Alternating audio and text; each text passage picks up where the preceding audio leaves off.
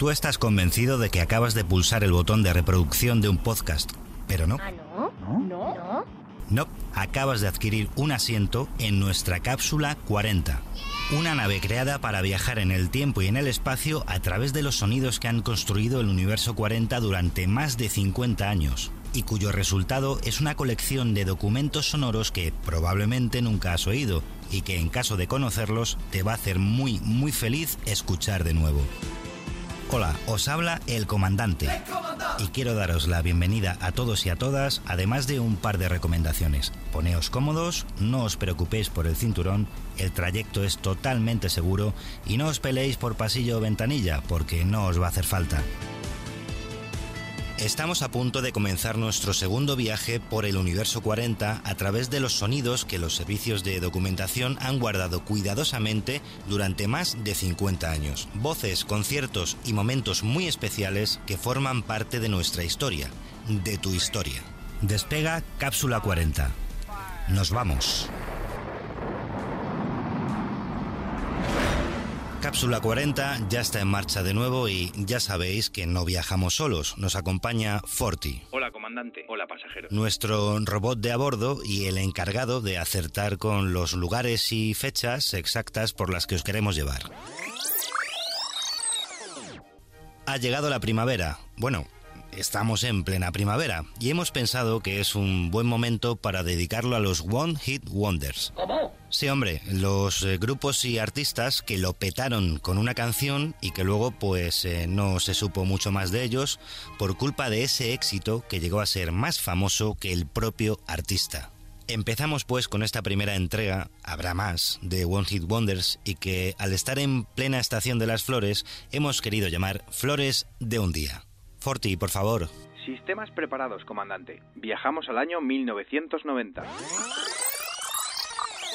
Corría el año 1990 y mientras los 40 sonaban así, Robert Matthew Van Winkle, un joven rapero de Dallas, pasaba en las listas por encima de grupos y artistas asentados como Snap, CNC Music Factory e incluso MC Hammer al que destronaba después de más de 20 semanas en lo más alto. Había nacido una estrella a la que conoceríamos como Vanilla Ice. Es una manera de expresarme. Yo me expreso a través del rap. Mi corazón está en el rap. No porque sea yo blanco o algo así me voy a diferenciar. Porque si ves el corazón de un hombre blanco y un hombre de color, no puedes decir de qué color es la persona. El rap viene de mi corazón.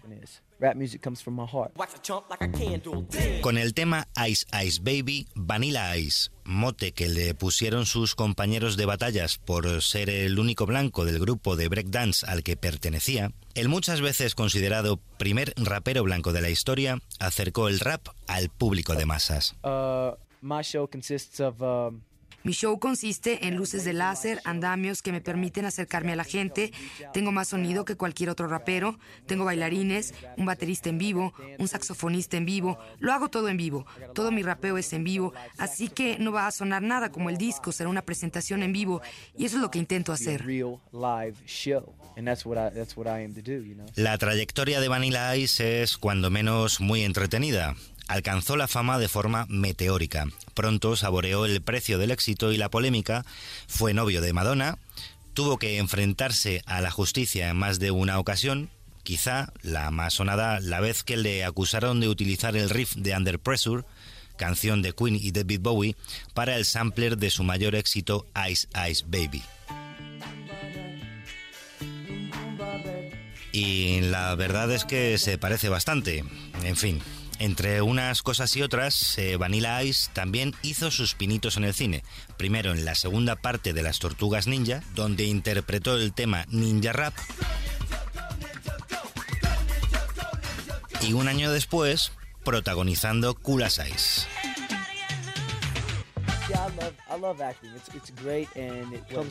me encanta y es algo natural para mí. Es, ¿cómo puedo decirlo? Es muy fácil para mí. Comparado con lo que hago es algo muy aburrido. Jamás cambiaría el ser un entretenedor por la actuación. Pero nadie puede decir que ambas cosas no se lleven. La banda sonora de Frío como el hielo, título con el que llegó a nuestro país, corrió también de su cuenta, pero inevitablemente, hiciera lo que hiciera Vanilla Ice, que actualmente vive una tranquila vida familiar, nunca superaría la repercusión del tema que le llevó a la fama y el 23 de febrero de 1991 al número uno de 40 principales. 25 de octubre, año 1997. Número uno de los 40. Misma década, años 90. Éramos tan jóvenes. ¡Que no estamos tan mal, hombre! Pues es verdad. El caso. Desde la pequeña ciudad de Colvalis, no muy lejos de Portland, nos llegaba para presentar su primer trabajo, Blurring the Edges, la siempre sincera y cercana Meredith Brooks. 40. 40. 40. 40. It's okay, take your time. 40. 40 principales. Como parte de una numerosa generación de compositoras norteamericanas a la que estaba muy orgullosa de pertenecer, señalaba la importancia de ser buen artista independientemente de ser hombre o mujer. Siempre ha habido cantantes compositoras, sí. Yo estoy contentísima de serlo. Lo único que importa es que digan que eres una gran artista. La estadounidense nos contaba que empezó en la música por recomendación de su hermana, como una especie de terapia para encontrar la esperanza que se necesita ante las situaciones dolorosas que ocurren a veces en la vida. I went through things, experiences. He pasado por situaciones que me han causado dolor. Las lágrimas son un síntoma de debilidad que me ha hecho más fuerte. Mi hermana me dijo, ¿por qué no le pones música para que te sientas mejor? No he tenido otra elección. Las letras me dan esperanza y espero que la gente encuentre lo mismo. music? But even if I don't, I had to do it anyway. I didn't have a choice. Blurring the Edges, eh, realmente su tercer trabajo, pero su primer disco con una compañía importante, escondía un pelotazo. Beach.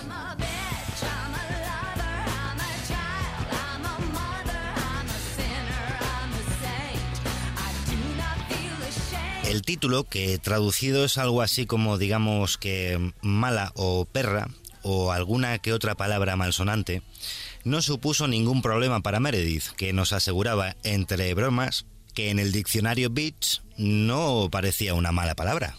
Let me explain.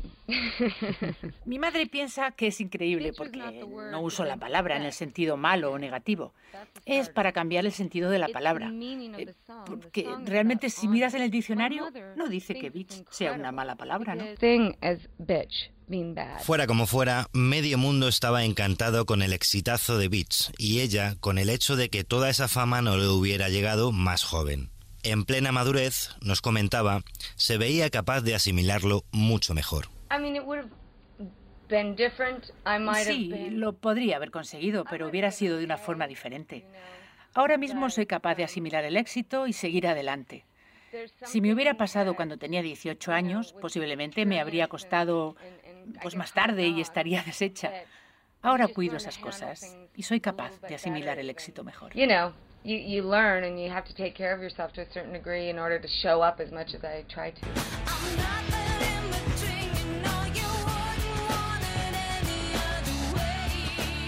Cápsula 40 avanza unos años y nos lleva hasta el siglo XXI. Dale, Forti. Habíamos pasado ya el temible efecto 2000, ese que iba a descuajaringar todos los sistemas informáticos y que al final pues no fue para tanto. ¿Eh, Forti? ¿Tú dejaste de funcionar o algo? Todo correcto. Y yo que me alegro. En fin, que aterrizamos en el año 2004, concretamente el 20 de febrero, porque unos australianos cargados de rock and roll Hi, this is Cam, and this is Nick from uh, Jet, and this is Los 40 Principales. venían a los estudios de 40, donde tenían una cita con Ramón Redondo, a hacernos la pregunta que ya sonaba por medio mundo. Los Jet le quitaban hierro al bombazo que supuso el track 2 de su álbum de debut, Get Born. Remarcaban la importancia del trabajo y la mejora constante como consejo para bandas principiantes. Bueno, ellos han estado ahí durante siete años, lo han intentado, ¿no? Entonces el único consejo que pueden darles es que sigan ahí, que lo intenten hacer cada vez mejor. Y lo demostraban con hechos. En plena promoción de su primer disco, admitían tener la mitad del segundo apuntalado y nos avisaban de que iban a bajar en esta ocasión un poquito el volumen. Yeah, a little bit. We've got about half the album written. Bueno, dicen que sí tienen la mitad del disco ya y, y lo que saben es que se van a ir un poquito más a lo que son las baladas. Quieren mostrar un poco más la tranquilidad ¿no? dentro del grupo, porque bueno, se lo han pasado muy bien con, con este tipo de rock y muy bien, pero bueno, que como comentaban en Inglaterra ya están notando que a veces eh, pasárselo muy bien utilizando este el rock pues eh, puede llegar a desquiciar un poquito, ¿no? Cool you know, appreciation or a love of music, and it's just really pissing us off. El final de su visita nos dejó con unas cuantas bromas sobre clichés australianos y españoles y además una sorprendente confesión. Siempre será mejor que tengamos la imagen de Australia vuestra que la de Cocodrilo Dundee. Let me tell you, on behalf of the Australian population, Crocodile Dundee is an asshole. Yeah, and he lives in LA. Pues que sepan ellos que aquí en España no somos todos toreros, supongo ya se habrán dado cuenta. Bueno, pues son fans de Enrique Iglesias, como bien se puede oír. y luego de The Thrills también. Lo de Enrique es verdad, Nick. Es una broma. Is it, is it, is it true? Is it, is it true Oh, yeah, because of yeah, Enrique? yeah, yeah. Sí. Sí, él dice que sí. Estaban disfrutando y mucho del momento, cosa que le dejaron muy clara a nuestro compañero. With Ramon Redondo. We're Cameron.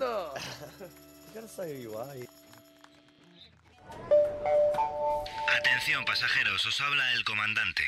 Aunque Cápsula 40 garantiza siempre un viaje seguro, yo que vosotros me agarraba ahora al asiento porque se avecina un cambio de rumbo brutal.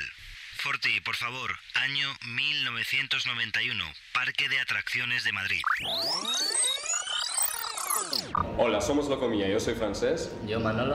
Carlos y yo Juan Antonio. En una época en la que el mundo vivía la reunificación de Alemania y la disolución de la URSS, desde la isla de Ibiza, un grupo de cuatro chicos dedicados en principio a la moda ponía patas arriba el panorama musical con una personalísima puesta en escena. que la gente aparte de consumir radialmente la música pues la consume por, también por los ojos. Nosotros nos hemos preocupado de esa puesta en escena, de esa imagen y lo que compaginamos todo y ese es el concepto global de Locomía. Música, danza y, y visión. Ellos se llamaron y poco después de lanzar su disco Taillo, alcanzaron el número uno de 40 el 14 de octubre de 1989 con su One Hit Wonder Disco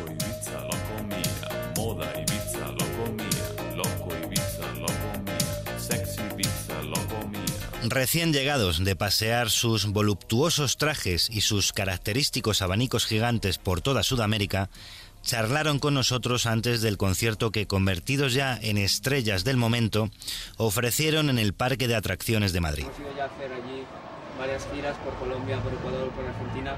Este año ha sido menos, pero nosotros tenemos la suerte que somos un grupo, eh, por así decir, internacional y también tenemos aparte de las galas españolas, pues las galas fuera. Y le hemos podido compaginar la gira española con giras en Latinoamérica, en, hemos salido también fuera de Europa.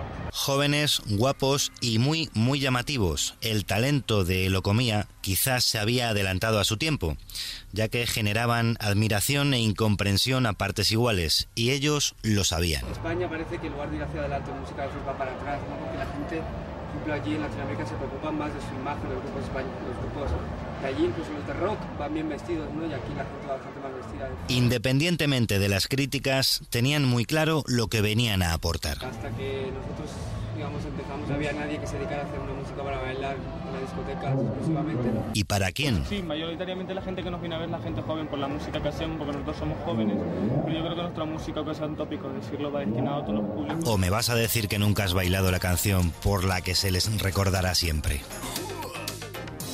Llegamos al final del segundo viaje de Cápsula 40, pero no podemos terminarlo sin antes llevaros hasta el One Hit Wonder patrio por excelencia. Forti, ¿ya sabes a dónde y a cuándo vamos? Lo tengo controlado. Año 2002. Premios Ondas y estudios de radio. Pues dale. Desde la aparición del segundo single más vendido de la historia de la música española a esto, Premio Ondas al mejor artista o grupo revelación para las Ketchup. solo habían pasado unos pocos meses. El mismo año de la trifulquilla entre Marruecos y España por la isla de Perejil, las Ketchup, hijas del guitarrista flamenco Tomate, conquistaban al público a ritmo de rumba pop. En la CRG es una de las canciones más internacionales que hay en España. Todo lo español en Italia tiene mucho éxito. Y lo bailé encima de una barra y creo que quedó hasta bien y todo. SRG, El bombazo fue mundial. Decenas de premios nacionales e internacionales, números uno en más de 20 países, incluido el nuestro, y multitud de versiones en varios idiomas y estilos.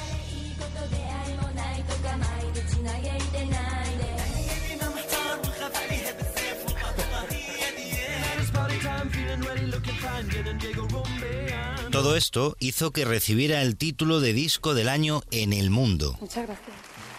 Cuando todo se tranquilizó años después, las hermanas reconocían ante nuestros micrófonos el precio que se paga por un éxito tan arrasador. Eso es como un boom de repente que, explota y que tienes que atender eso, salir corriendo y, y, pues no, no puedes disponer de ti para nada porque estás todo el tiempo, todo el tiempo fuera. Parece como vuelven las ketchup, como si, como si hubiéramos desaparecido, pero en realidad nosotras nunca nos hemos ido de los escenarios. En fin, las ketchup en estado puro con la simpatía que siempre las ha acompañado, como siempre las acompañará el exitazo con el que pusieron a medio mundo a bailar. La idea fue de Keiko, ¿no?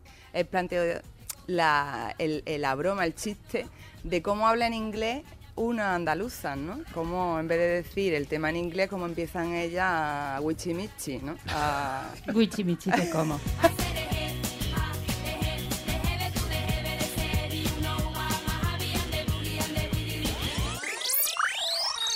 Cápsula 40 llega al final de su segundo viaje. Os damos las gracias por acompañarnos y os emplazamos al siguiente, que como os imaginaréis, ya estamos maquinando. Correcto, comandante. Y si os preguntáis por dónde os vamos a llevar, aquí os dejamos una pista. Dale, Forti.